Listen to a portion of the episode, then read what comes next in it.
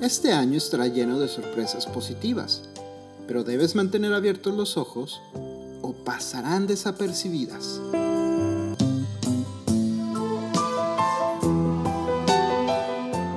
Hola, mi nombre es Eduardo Torres y este es un hombre camina.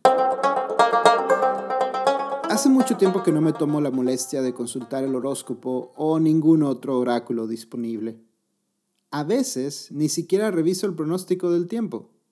Prefiero asomarme por la ventana y decidir por mí mismo si hace frío o calor. Sin embargo, daría lo que fuera para que mi madre me mandara al expendio de revistas a comprarle las ediciones con el horóscopo y predicciones del año que comienza. O que mi tía, mi tía favorita, me llamara para darme un resumen de las cosas buenas y malas que los astros tienen reservados para mí.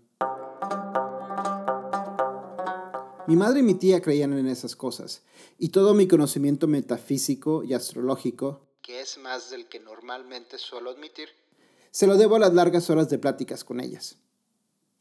Es por eso que ver el documental sobre Walter Mercado me conmovió tanto. Y que Dios me los bendiga a todos, hoy, mañana y siempre. Mi tía era fan de Walter. Cuando le tocaba la suerte de escuchar sus predicciones en la televisión, tomaba nota y cuando nos veíamos nos contaba lo que el astrólogo había dicho sobre nuestro signo. Ese es uno de los gestos de cariño más sinceros que he recibido en mi vida. Y que reciban de mí siempre paz, mucha paz, pero sobre todo ¿qué? Mucho, mucho, mucho amor. Estos días he estado pensando mucho en lo extraño y complicado que es el concepto del tiempo. La culpa es de algunas series de televisión y libros con los que me entretuve en las vacaciones. En ellas, los protagonistas tienen poderes mágicos para viajar al pasado o conocimiento científico para predecir el futuro. Y aunque sé que no es más que ficción y entretenimiento, pues a veces no puedo evitar enredarme en una serie de cuestionamientos que me mantienen despierto. ¿Existen los universos paralelos? A veces me pongo negativo y pienso, qué fútil es la vida entonces. Pero luego mi optimismo contraataca y se me ocurre que si la vida es un juego de espejos uno frente a otro, en uno de esos posibles universos, todo está bien. En uno de esos posibles universos, estoy con mi madre y mi tía leyendo el horóscopo de una revista mientras nos reímos y tomamos café. Mi conclusión es que si existe la posibilidad de leer el futuro o viajar al pasado, es porque este está escrito. Y si ese fuera el caso, entonces es imposible cambiarlo. No, no, no, no, por favor, no me postulen para el premio Nobel. Esta conclusión no es más que resultado de una noche de insomnio tras ver un episodio de Hilda, una de mis series de animación favoritas. Pero mi punto es que si el futuro es inamovible, entonces ¿para qué queremos saber lo que va a pasar? En lo personal, si habrá cosas buenas, prefiero que sean sorpresa. Y las cosas malas, pues no quiero saberlas y sufrirlas desde ahora.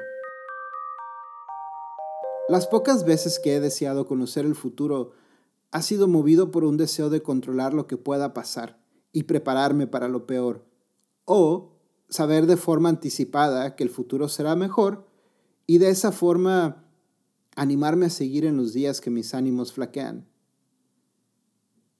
Pero tras algunas experiencias personales, experiencias difíciles, he aprendido que al final todo, las cosas buenas y las cosas malas, todo es relativo.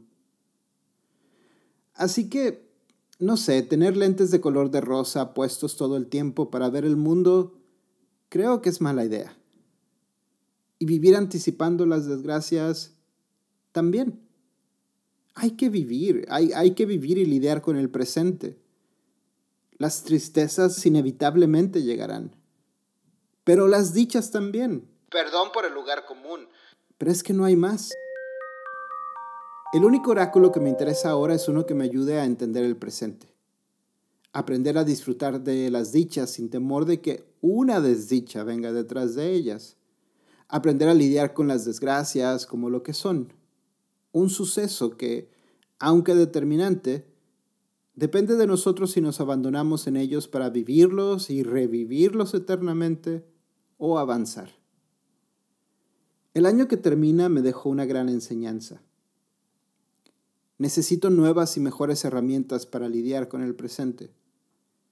Lo que sé y me enseñaron de niño y de joven ya no es suficiente, mucho menos en este tiempo tan incierto y complicado. Así que para empezar el año, he tomado la decisión de empezar a ir a terapia y buscar refugio en otras partes, en los libros y la poesía, por ejemplo. A mí me encantan las señales. Me gusta encontrar y leer señales en todas partes. Por ejemplo, el primer día que salimos a pasear en Atenas, vi una tortuga en la Acrópolis y decidí que ese sería un buen presagio. Siempre me han gustado las tortugas, pero desde entonces ver tortugas me pone optimista.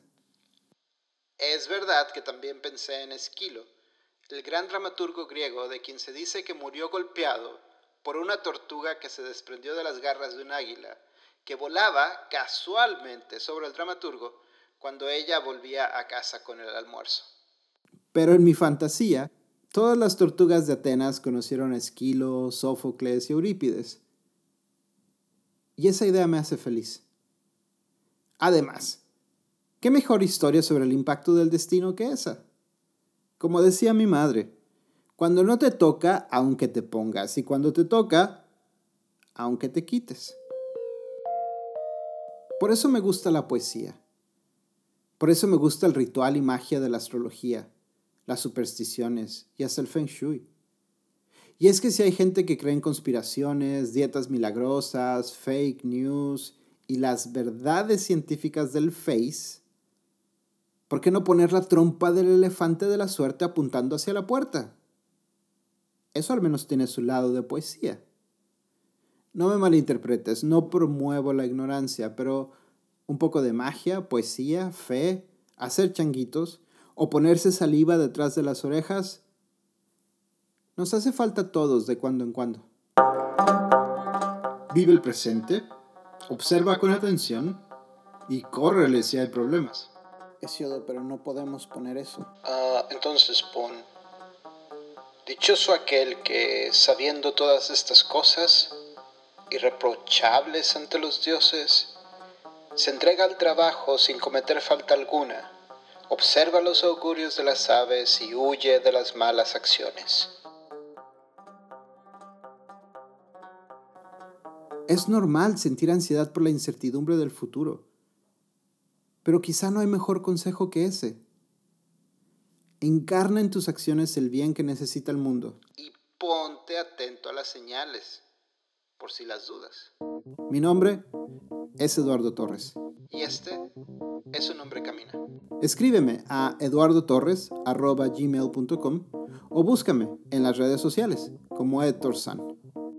Nos escuchamos pronto y nos vemos después.